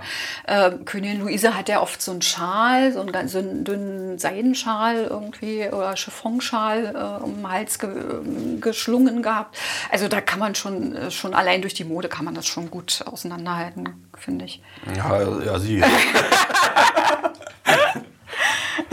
Also ich sag mal, so, so auf dem Bild, so als eine junge Frau, äh, brünett und man kennt ja jetzt auch nicht so viele Fotos. Ähm, ist schon irgendwie und nicht völlig abwegig darin, jetzt auch nur okay, sehr nett ja, so zu ja. erkennen. Wenn man jetzt dann nicht so die Details irgendwie so geschult ja, ist. Ja, ja, ja, die Frisuren sind auch anders, genau. Mhm. ähm, okay, also die, die, aristokratische Zeit ist vorbei. Ähm, sind wir wenigstens einigermaßen kurz. Wir kommt natürlich völlig aus der Zeit, hatte ich irgendwie fast auch befürchtet. Ähm, noch mal ein bisschen, bisschen nachvollziehen. Also jetzt sind wir im 19. Jahrhundert. Ja. Ich habe mir jetzt notiert, 1802 äh, ist es eine chemische Fabrik schon gewesen. Nein, noch nicht ganz. Äh, zu, äh, als erstes war hier erstmal eine Textilmanufaktur drin. Ähm, Mhm. Genau, 1802. Das war dieser Herr Hempel, der das, der das hier kaufte und dann erstmal eine Textilmanufaktur. Und der ist aber relativ schnell pleite gegangen. Und, äh, und dann erst danach äh, wurde diese chemische Fabrik hier ähm, eingerichtet. Genau. Von und die ist da gab es genau auch noch mal einen Hempel, einen Apothekerhempel. Ähm, genau, und der hat hier viele Versuche mit Schwefelsäure und allem Möglichen äh, äh gemacht. Genau. Nee, der Friedrich, das war doch äh, ähm, Friedlieb Ferdinand Runge gewesen. Ja, Runge auch. Der war auch hier. Aber es gab auch noch einen Hempel, der hier gearbeitet hat. Also Runge war ja nicht allein in der chemischen Fabrik. Also die haben zusammengearbeitet in der. Aber unter deren beiden ähm, ja, Leitungen ist quasi dann das eine Teil vom Haar abgebrannt. ja. Genau. Tragisch. Runge, wissen wir, der hat hier auch in dem Flügel gewohnt, mhm. äh, in dem Flügel, der abgebrannt ist. Das war ja übrigens ähm, auch so ein bisschen. Also man steht vorm Schloss ähm, genau. und dann sieht man auf der linken Seite äh, einen Flügel, in der Mitte halt der, den großen Balkon und auf der rechten Seite ist halt eben nichts. Genau. Und da wäre aber genau das gleiche, das spiegelbildlich die linke Seite genauso normal gewesen. Genau, genau, genau. Und da waren äh, ursprünglich eigentlich sogar auch Wirtschaftsräume eingerichtet, mhm. zum Beispiel die Küche im Erdgeschoss und so weiter. Und wir wissen auch, dass das Runge dort auch gewohnt hat. Ähm, und da gab es halt einen, einen Brand Mitte des 19. Jahrhunderts und dann, da ist der aber ganz und gar abgebrannt, dieser Flügel. Genau. Ist übrigens auch noch eine spannende Diskussion, die man, also die man vielleicht nicht in den nächsten fünf oder zehn Jahren führen muss, vielleicht auch schon. Äh, wir reden ja über den Wiederaufbau vom Hotel Eilers, ähm, Nachbau. Mhm. Ich weiß, also Denkmalschützer können da trefflich drüber diskutieren. Äh, Historisierung, ist das jetzt irgendwie was Mickey Mouse-mäßiges? Und, aber die gleiche Diskussion kann man auch führen über den dritten Schlossflügel, äh, über den vierten Schlossflügel. Finde ich, finde ich persönlich sehr spannend, ehrlich gesagt. Mhm. Mhm. Die Frage ist nur, wie, ne? Also, also, die, also äh, ich finde es auch spannend. Ja, schön, ja, okay, dann, sind wir jetzt an der, dann machen wir zusammen Werbung. Genau. Ähm, ähm, Was heißt denn wie? Äh, ja, also. Ähm, Sie haben jetzt alle Möglichkeiten. wie würden Sie es machen? Ja, die Frage ist halt wirklich, will man es so rekonstruieren, mhm. wie sozusagen der Flügel auf der anderen Seite aussieht? Und dann finde ich vor allen Dingen auch immer die Frage der Nutzung total spannend. Mhm. Wenn man das jetzt rekonstruiert, was bringt man da unter? Ähm, oder hat man den Mut, ähm, was anderes zu machen, was Modernes und zu zeigen, das war, das ist eigentlich weg, das ist nicht mehr original. Ähm, und ähm, ich bin kein Architekt, äh, also ich, mir fehlt da manchmal auch ein bisschen die Fantasie, aber ich glaube, dass es da gute Ideen geben könnte, sowas vielleicht auch irgendwie modern äh, zu machen oder zumindest ähm, einfach zu zeigen, dass da mal was war und dass da, dass da jetzt was fehlt und wir stellen aber was anderes an die Stelle und rekonstruieren nicht einfach. Finde ich eigentlich, ehrlich gesagt, spannender. Ja, nee, verstehe. Also es, es, gibt ja eigentlich zwei Ansätze, die man fahren könnte. Das eine ist wirklich äh, historisieren, je, je nachdem mhm. wie streng. Also da kann man zum Beispiel Berliner Stadtschloss ist äh, gerade ein aktuelles Beispiel. Ja. Oder äh, auch äh, Dresden, die Frauenkirche, ist, ist ja im Prinzip auch ein, ein kompletter Nachbau. Potsdam. Potsdam, genau, also äh, und alles auch Tabus vor 10, 20 Jahren noch. Also das, äh, oder sagen wir mal vor 20 Jahren, ich glaube, die Frauenkirche war das erste Mal, dass sowas äh, nochmal wieder aufgebaut wurde. Ja, die ist ja jetzt schon ziemlich lange wieder geöffnet. Äh, schon mehr als ja. zehn Jahre, glaube ich, ja. Aber, aber das, das ist rein vom, also da gab es lange so Grundsätze aus dem, mhm. Denkmalschutz, äh, die das einfach gar nicht zugelassen haben. Und ich weiß aber auch in anderen Ländern, also in Polen beispielsweise die Altstadt in Danzig, also wer da mal, man ist total beeindruckt, was, ja. das, was das für eine schöne Altstadt ist. Also ja. Das ist nahezu nichts davon original, weil ja. es wurde alles wieder aufgebaut. Ja. Also man ist nicht, man kann wirklich darüber streiten, was ist denn jetzt richtig und was ist denn falsch. Ähm, aber zwei Möglichkeiten, entweder historisieren ähm, mhm. und ähm, also von außen Fassade, von innen modern, so wie im mhm. Berliner Stadtschloss, oder richtig hervorheben, hier sollte was sein, aber hier ist nichts mehr und das jetzt ganz klar abgrenzen. Mhm, und äh, solche, solche architektonischen Diskussionen kann man ja auch in anderen Gebäuden wiederfinden. Zum ja. Beispiel Orangerie jetzt, um mal bei uns ja, ja, ja, ja. Also da ist die Orangerie wieder, äh, Die hat ja, ach, dazu können wir vielleicht auch noch mal ein paar äh, Worte sagen. Also die Orangerie, von wem wurde die damals Die ist von August Wilhelm, also im 18. Jahrhundert ähm, errichtet worden. Also Und die ist später sozusagen. Orangerie, weil das quasi wie ein Wintergarten war, wo man die sch- exotischen Pflanzen Genau, Pflanzen- also Orangerien hat man ja häufig in solchen großen Schlossparkanlagen und die ganzen exotischen Pflanzen, das, die Kübelpflanzen, die im Sommer draußen stehen, müssen ja ein Winterquartier kriegen und, ähm, und da hat man die aufbewahrt in den Orangerien. Und meistens sind es repräsentative Gebäude gewesen, ähm, weil man die dann im Sommer bespielen konnte, wenn dann die Pflanzen draußen standen ähm, konnte man die für Konzerte, für Theater und so weiter nutzen. Deswegen hat man die oftmals äh, schön und repräsentativ gestaltet. Genau. Und so auch in Oranienburg. Und also auch das war in den 90er Jahren noch. Ich kann mich noch an die Bretter von äh, an den Fenstern erinnern. Also das war. Ja, ich, ich weiß nicht, ob man damals ernsthaft die Diskussion geführt hat, das abzureißen zwischendurch bestimmt mal, aber es, es war in einem elendigen Zustand und wurde eben auch wieder aufgebaut und auch da gab es dann die Diskussion, sollte man da vielleicht äh, auch sowas wie eine Küche irgendwie mit reinbauen. Ja, ja. Und das war eine sehr spannende Diskussion, also weil das eben auch aus Denkmalschutzsicht geführt wurde. Mhm. Und gesagt, also der eigentliche Teil, den bitte originalgetreu lassen. Man kann da sogar noch eine alte Treppe sehen, die sich da Mhm. Ähm, aber alles, was nicht dazugehört hat, muss sich so klar abgrenzen, dass überhaupt keine Missverständnisse entstehen, dass das ähm, dazugehört haben könnte. Genau, genau. Äh, ohne spannende Debatte. Ja, ja, ja, ja, ja.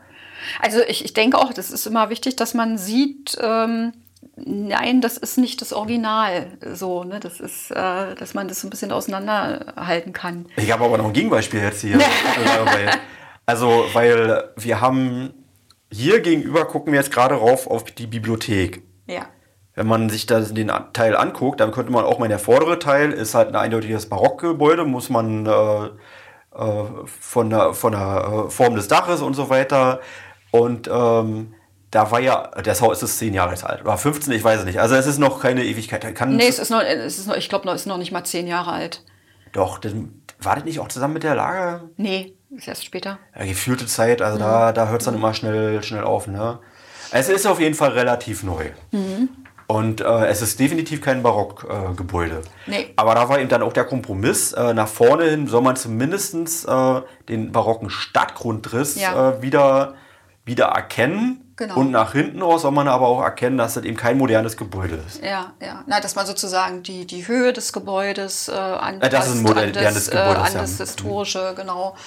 Ähm, und ja, ja, also von der Kubatur das sozusagen insgesamt so ein bisschen angleicht, dass man da jetzt nicht, wie sich irgendwie ein sechsgeschossiges äh, äh, Gebäude Ja, äh, ja. gegenüber äh, des Schlosses Das Schloss muss dominant sein. ja, das- das ja, war ganz wichtig. Ja, ja, ja. Boah. Weil man, wenn man sich, also wenn man jetzt sagt, äh, man will ja den historischen Stadtgrundriss, so habe ich das zumindest verstanden, ja wiederherstellen, möglichst. Na, also der Grundriss haben wir ja schon. Äh, Ja, gut, aber auch von der Bebauung sozusagen das wieder äh, so herstellen. Ähm, und wenn man sich die historischen Stadtgrundrisse äh, ansieht, dann sie sieht man ja auch, wie dominant das Schloss war. Ja. Das war ja eigentlich, wenn man es mal genau nimmt, viel zu groß für diese kleine Stadt, viel zu überdimensioniert. Aber das ist eben dieses Barocke, ne? dieser, dieser, dieser barocke Das Repräsentationsbau. sogar Sarah Kuttner mal in ihrem Buch, haben Sie das gelesen? Ähm, hat er über Oranienburg, also das Buch Kurt spielt in Oranienburg. und Hm, Ich habe davon gehört. Ja. ja, da gab es noch kleine Auseinandersetzungen, aber äh, die, die ganz, ganz, ganz liebevoll. Äh, aber jedenfalls beschreibt sie auch das äh, barocke Stadtschloss, was äh, überhaupt nicht hier reingehört, so wie ein Fremdkörper hier wirkt. Habe ich natürlich auch ein bisschen, also meiner Ehre beleidigt gefühlt hier, als Vertreter der Stadt Oranienburg. Aber ja, wa- wahrscheinlich ist es so. Naja, ne? für jemanden, der, äh, der die Stadt nicht kennt, der die Geschichte der Stadt nicht Wundert kennt, sich, ne? äh, ist es vielleicht wirklich dieser Ja, ja. Blick äh, eines Fremden und denkt so, uh, was macht dieses Schloss hier? Und es sollte ja aber auch so sein, äh, wenn man sozusagen von Berlin kam und auf dieses Schloss zufuhr, sollte man ja auch genau Die diesen Berliner Eindruck Straße, haben. die heißt nicht einfach so Berliner Straße, sondern die führt von und nach Berlin. Und Genau. die ist gerade, also richtig, richtig lange gerade und das ist auch kein Zufall. Ja. Das ist ja barock, barocke Stadtgrundriss, ne? Genau, genau. Also das äh, ist sozusagen darauf zugeschnitten. Also man, man sollte aus Berlin kommen und dann sollte man eine, eine lange Passage fahren und Mhm. sollte erstmal ja, sich richtig klein fühlen und auf das große Schloss gucken. Genau, das Schloss auf sich wirken lassen. Und die, diesen barocken Stadtgrundriss, also den kann man auch an vielen anderen äh, Ecken wieder erkennen oder also jetzt auch insbesondere am Schlossplatz wiedererkennen, finde ich also so mega spannend. Ähm, und der wurde erst wiederhergestellt mhm. nach der Wende. Äh, auch in, also im Wesentlichen im Zuge mit der Landesgartenschau, weil da auch die Brücke versetzt Ja, wurde. ja. Äh, aber was ich zum Beispiel spannend finde, wenn man das Schlossmuseum besucht, dann muss man in der Mitte, da wo der Balkon ist, soll man mal aus dem Fenster gucken. Und dann guckt man genau auf die kerzengerade Berliner Straße. Und dann guckt man nach links und dann guckt man nach rechts, Breite Straße und Neringstraße. Hm, hier die kleine, genau. Genau. Ähm, und dann sieht man, dass auch genau auf diesem Punkt führen alle Straßen zu. Und das Genau. wurde erst wieder, also Breite Straße ist, ist ja äh, schon lange, die Neringstraße links wiederum, die hat man erst quasi wieder zurückentwickelt, also die war ja nicht mehr zu erkennen. Und ähm, auch bis hin zu dem Schloss, der Schlossbrücke, wenn man über die Schlossbrücke fährt, dann fährt man genau auf den Kirchturm. Das hat jetzt nichts mit dem Stadtgrundriss zu, aber das ist alles, das sind alles keine Zufälle, sondern Nee. das, das finde ich, das, da, da ist Geschichte super ja, spannend. Ja, also. ja, ja, genau, genau. Aber es hat sich schon sozusagen aus einem Punkt heraus äh, alles dann entwickelt. Zentralisiert. Mhm. also, ja, das Schloss ist der große Dominator hier. Mhm, Ja. Naja, es ist ja auch so ein bisschen der Motor für letzten Endes was für die Ortsentwicklung äh, nachher auch gewesen. Ne? Wir hatten eine chemische Fabrik. Mhm. Der Brand war 1833. Und Es gab zwei Brände, ne? Es gab 1833 und 1842 einen.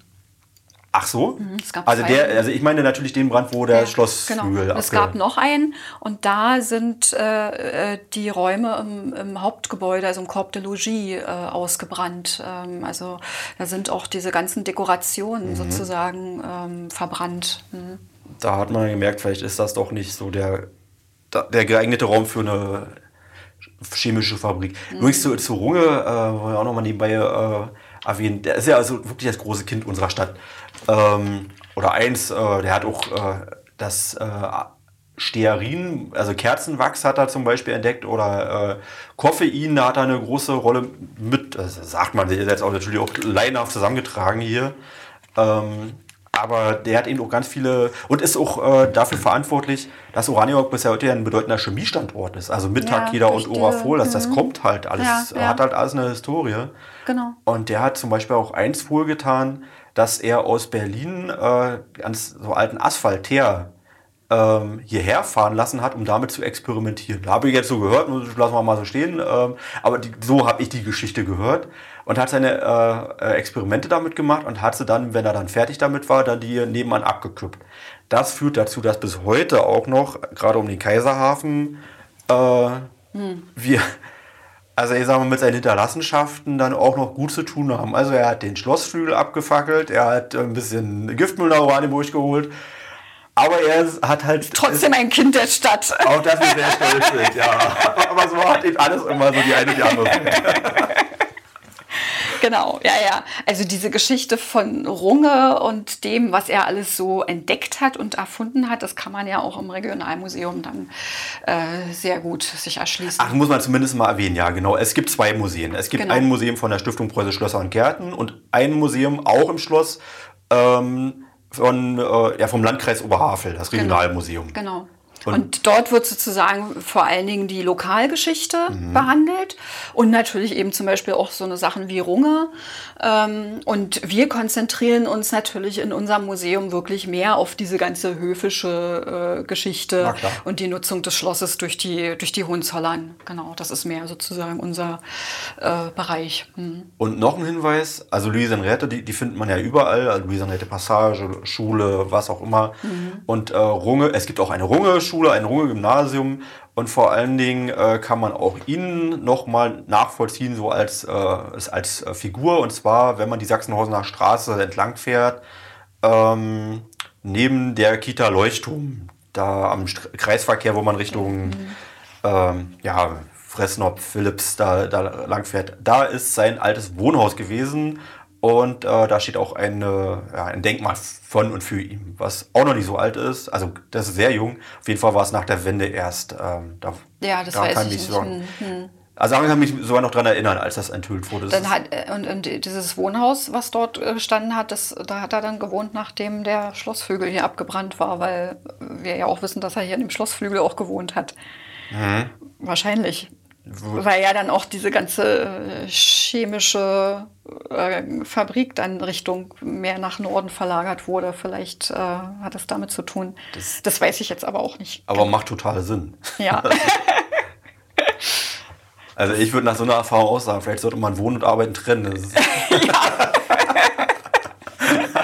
Zumindest wenn man Chemie als Fachgebiet hat.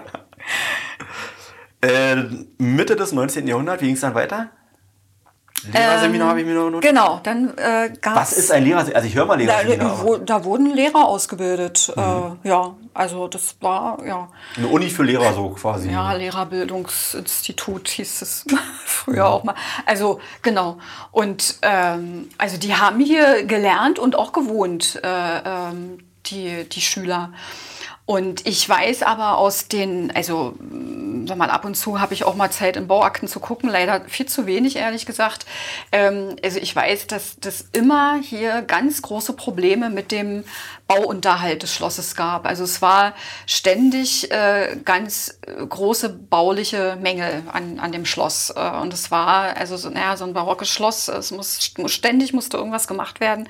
Und diese Lehrerbildungsstätte ist natürlich dann also später hier auch wieder aufgelöst worden oder ausgezogen, weil das nicht mehr zu verantworten war, dass die hier gewohnt haben, weil ständig irgendwie Putz von den von der Decke bröckelte und äh, irgendwelche baulichen Schäden äh, war. Es war war zum Teil auch feucht in den Räumen. Also sowas kann man so in alten Akten zum Teil dann noch nachvollziehen. Weil also wir haben ja ein ähnliches Problem also auch gehabt und das Schloss ist immer noch tatsächlich, bleibt immer eine Herausforderung. Ja, ja. Das also, ist einfach so mit solchen Gebäuden. Und da wird, wird, man auch nicht fertig. Also da haben wir ja auch schon Themen gehabt, dass man auch immer wieder irgendwas absperren muss und neu machen muss. Mhm. Das zieht sich offenbar durch die gesamte Geschichte. Und ja. übrigens ähm, wollte ich auch noch ähm, mal erwähnt haben, die Fassade vom Schloss. Ähm, man wundert sich darüber, äh, warum die relativ häufig nicht so gut aussieht.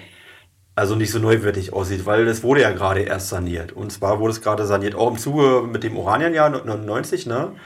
Ähm, da, da 2001, glaube ich, war, die, äh, war das Schlossmuseum gegründet und 99, zwei Jahre vorher, war das Oranienjahr. Und da hat man das, das Schloss einmal richtig aufgemöbelt, aber auch wieder Denkmalschutz. Ja, und danach aber nochmal, ne?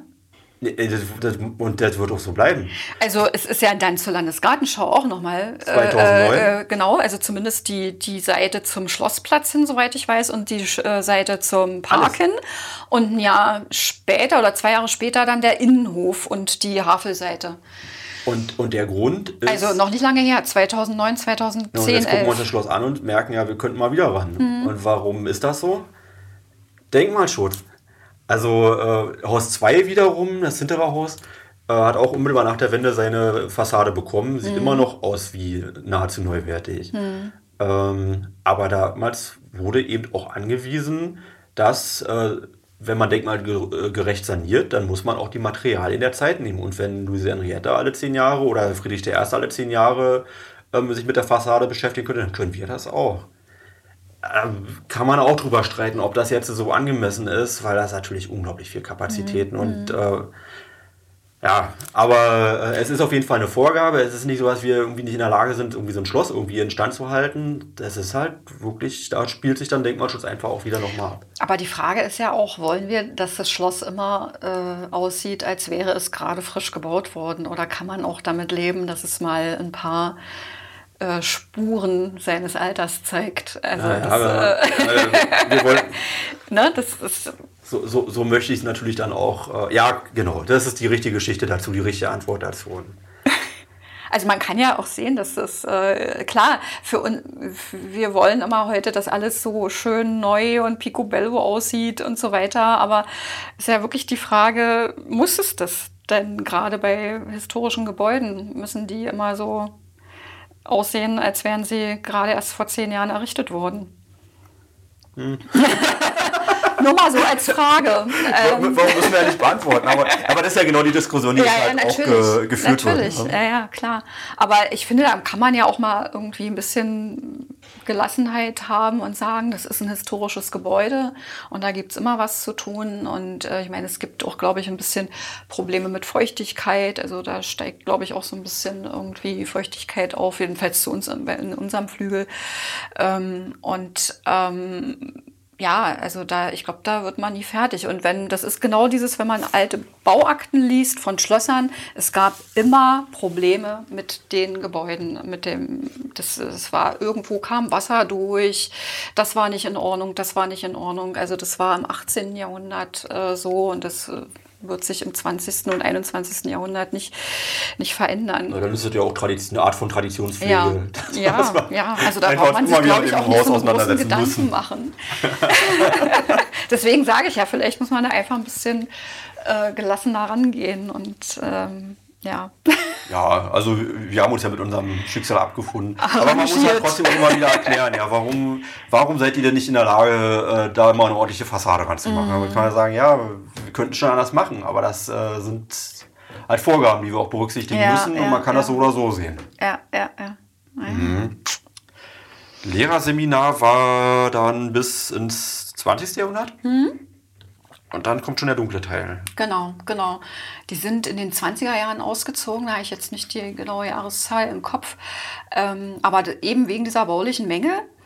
Und, äh, und dann war das Schloss, ähm, ja, ich glaube, es waren Wohnungen hier drin, es waren irgendwelche Vereine, die das genutzt haben, aber es war so keine, keine gänzliche Nutzung, so als Ganzes. Ne?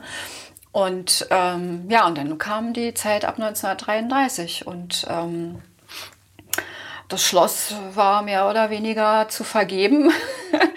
und, ähm, und die Nazis haben zugegriffen und äh, haben gesagt, ja, das ist doch, ein, ist doch ein Gebäude, was wir nutzen können. Und wir unterhalten es auch. So, ähm, also erstmal war, ja, war es ja SS-Kaserne. Mhm. Ähm, also es waren ja sozusagen die, die Wachleute, die das KZ Columbia in, in, in Berlin bewacht haben. Äh, die wurden hier untergebracht und auch ausgebildet. Ähm, und das wurde dann aber 36 schon geschlossen, das äh, KZ. Und dann sind die auch dann rübergewandert, nachdem dann begonnen wurde mit dem Bau von Sachsenhausen, sind die auch hier ausgezogen. Und dann kam nochmal der große Umbau äh, mit dem Erweiterungsbau, also Haus heute Haus 2, mhm. wo die Stadtverwaltung drin sitzt, als es zur Kolonialpolizeischule ausgebaut wurde. Das war dann nochmal ein wirklich großer äh, Um- und Ausbau des Schlosses. Genau. Und dann war diese Kolonialpolizeischule hier untergebracht. Also das waren Polizisten, die für den Auslandsauf äh, Auslandseinsätze, nicht Aufenthalt, Auslandseinsätze äh, ausgebildet wurden. Auslandseinsätze, ja. Also derzeit wurde Oranienburg hatte übrigens den Beinamen die SS-Stadt. Mhm. Und KZ Sachsenhausen war das Modell und Ausbildungslager äh, aller äh, KZs in, in, in, ganz Deutschland. Mhm. Und die war, es war die zentrale Verwaltung ähm, ja. aller Konzentrationslager. Hier wurde in Oranienburg eine Atombombe gebaut und äh, auch der Henkel Flugzeugwerke. Und es war also eine zutiefst, also ich sag mal, historisch belastete Stadt. Und das, das spiegelt sich ganz besonders in Oranienburg auch wieder. Mhm. Und das ist auch ein Grund, warum wir bis heute so viel mit Bomben zu tun haben. Ja, ja, ja, genau. Ja, das ist ähm, eine, eine, schwierige Geschichte eigentlich, ne? wenn man das, äh, man hat ein, einmal hier dieses barocke Schloss mit äh, diesem mhm mit dieser eigentlich ähm, ja po doch positiv äh, konnotierten Geschichte. Und dann hat man eben halt die ähm, die Gedenkstätte Sachsenhausen, dieses ehemalige KZ mit dieser wirklich ähm, extrem schlimmen Geschichte. Und das irgendwie ja wie auch immer äh, unter einen Hut zu bringen, äh, ist natürlich total schwierig, finde ich. Ist und ist auch kontrovers und war auch immer mhm. kontrovers, genau deswegen. Aber wahrscheinlich ist es auch gut, dass es so ist. Also, ja. weil, weil es geht, glaube ich, gar nicht anders. Also auf der einen Seite, man ähm, kann ja nicht das eine so, so, positiv hervorheben, ohne das andere zumindest zu sehen oder auch mhm. darauf hinzuweisen. Auf der anderen Seite nur äh, auf den, also man es ist auch eine Stadt, in der man leben darf und auch in der man ja. auch lachen darf. Und das, äh, das abzuwägen, äh, ohne jemand auch mit Befindlichkeiten zu treffen, ist nicht immer ganz einfach. Das ist schwierig, ja. stelle ich mir auch sehr schwierig vor. Aber es, es, es gelingt, glaube ich, auch insgesamt ganz gut. Das, und deswegen macht ja die Geschichte von die Stadt zwischen Toleranz und Totalität, deswegen ist die auch so gut und so rund, finde ich. Also, ja, ja, und also spannend halt ja. Äh, auch, ja. Ja, spannend, ja. Ja, genau. Ähm, mhm. ich glaube, nee, also dass, dass hier die äh, Grenztruppen gewesen hatten wir eigentlich schon eingangs mhm. erwähnt. Und also ich sag mal, wenigstens, wir sind natürlich schon richtig fortgeschritten in der Zeit. Also, aber äh, wir müssen noch mal, trotzdem noch mal erklären, 1999, 2001, 2009, das würde ich gerne noch mal ganz kurz äh, mhm. umreißen. Also Orania ja. Genau. Also die Stadt, das hatten wir ganz am Anfang ja kurz schon erwähnt, die Stadt hatte Schloss bekommen mhm. äh, von der Treuhand. Mhm. Und dann hat der Bürgermeister damals, der amtierende. Äh, war nicht, nicht mein äh, Amtsvorgänger, sondern Herr Semper war es gewesen. Äh, ja, aber wobei zu dem Zeitpunkt dann 97 war es schon da der Herr Lesige. Das stimmt, ja. Genau. und äh, da wurde dann sofort äh, mit großem Tatendrang und mit äh, EFRE-Mitteln, soweit ich weiß, also mhm. aus den europäischen Fördermitteln, ähm, hier umgebaut und ähm, es gab das Ansinnen, hier eine Orania-Ausstellung abzuhalten, 1999. Also dieses Ziel stand sozusagen auch im Raum. Deswegen musste, um, soweit ich weiß, unter ziemlich hohem Zeitdruck, also innerhalb von zwei Jahren, ähm, dieser, diese Rekonstruktion äh, in, dem, in dem Westflügel erfolgen und die Herstellung der, der Museumsräume. Und das ist ja dann mit großem Aufwand auch gelungen. Und 1999 fand dann ab äh, August die Eröffnungsausstellung äh, statt. Da war sozusagen das Schloss dann das erste Mal wieder richtig museal begehbar. Und das Ziel war ja so ein bisschen, wenn ich es richtig äh, verstanden habe, das Schloss alleine als Verwaltungsgebäude wäre eine Unternutzung gewesen, um es mal nett zu sagen. Also es muss schon, hat auch einen Anspruch an sich selbst und einen kulturellen Anspruch. Und aber so eine rein museale Nutzung ist eine ganz schön große Herausforderung. Ähm, und das war ja ein guter Kompromiss, ja, eine gute ja, Geschichte. Ja, also, ja, ja. Da ist es dann entstanden. Genau. Und genau. Das Oranienjahr war quasi äh, der Grund, um das äh, oder der, der, der Impuls, um das Schloss auch kulturell wieder mit Leben zu erfüllen. Genau.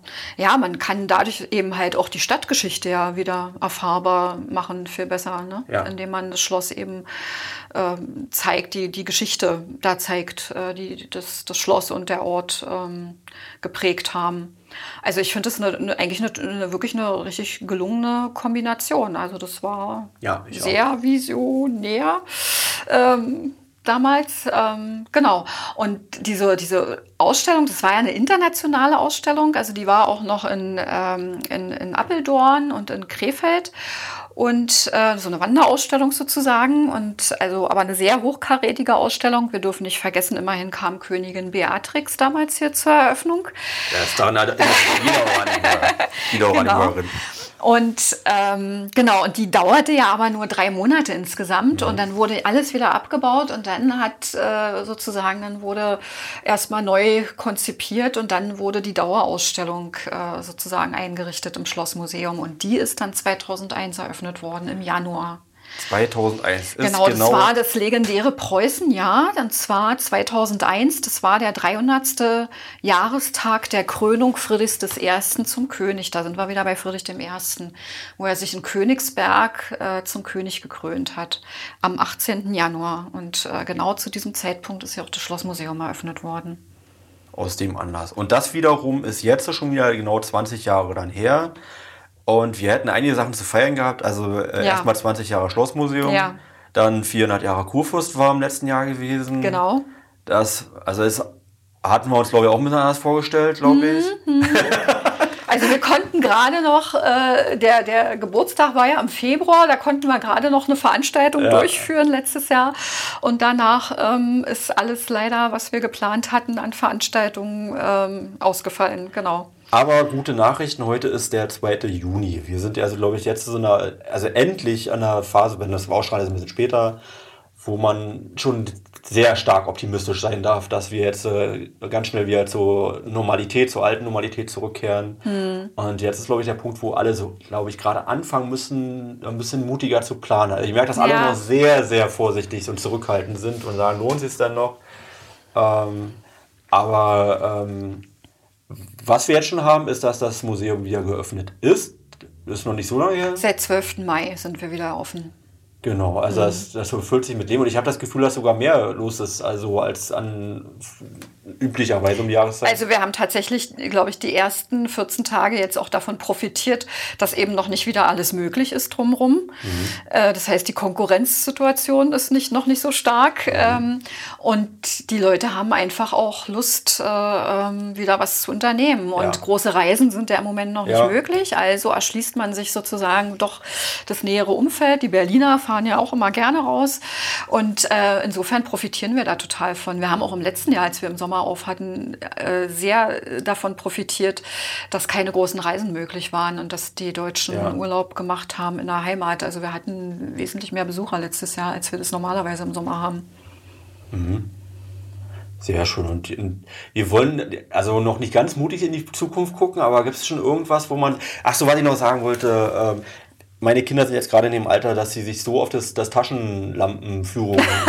ja. Und dann kam Corona und also ja, vier und sechs Jahre, also ein bisschen Zeit haben sie vielleicht noch, ne? Aber ähm, gibt es vielleicht noch mal ein paar Sachen, die man noch erwähnen müsste, äh, die vielleicht normal gewesen wären oder normal sind es das Angebot der Schloss oder die, äh, die man vielleicht noch mal erwähnen sollte?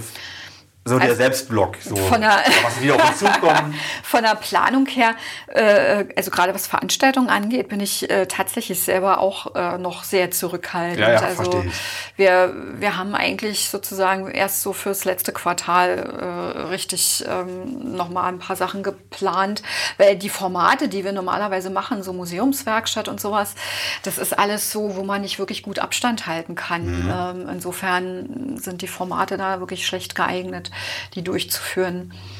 Und ähm, ja, ich meine, was man jetzt halt wirklich noch sehen kann, das ist eigentlich nun wiederum dann auch wieder ein Glück. Äh, wir haben diese Präsentation zum 400. Geburtstag des großen Kurfürsten, die zeigen wir auch in diesem Jahr noch bis zum Ende der Saison, also bis 31. Oktober. Und ähm, das ist so das, was ich jetzt im Moment noch äh, bieten kann, ähm, außer was außer der Reihe läuft sozusagen, was nicht normal ist im Schlossmuseum. Und es ist ja sowieso alles überholt, wenn das veröffentlicht wird, das ist schon wieder eine ganz andere Zeit, dann ist man vielleicht schon wieder ein bisschen mutiger. Also wir öffnen uns jetzt. Ähm, eine, eine Abschlussfrage habe ich jetzt trotzdem noch, obwohl wir wirklich schon 90 Minuten ge, geblockt haben. Ähm, haben Sie ein Lieblingsexponat? Nee. so spontan. Äh, nein, habe ich tatsächlich nicht. Mm -mm. Okay. Ja, gut.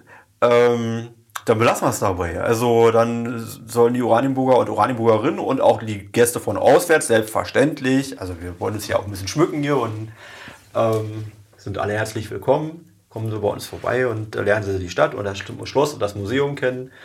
Also wir werden viel Spaß haben. Es gibt ja auch noch drumherum, was man viel. Der Schlosspark, den muss man natürlich auch noch mitnehmen. Und aber wie, das, das genau. sind so viele Sachen. Das ergänzt sich alles sehr gut zu einem genau. schönen Familienausflug. Und man kann auch super lecker hier essen gehen. Also Oranienburg ist sowieso so eine wunderbare Stadt. Also genau. Sie sind alle herzlich willkommen und äh, kommen Sie zu uns und bis bald. Ich freue mich äh, auf Sie und ich danke Ihnen für das wunderbare und sehr, sehr kurzweilige Gespräch. ja, danke auch. Alles Gute. Tschüss. Tschüss.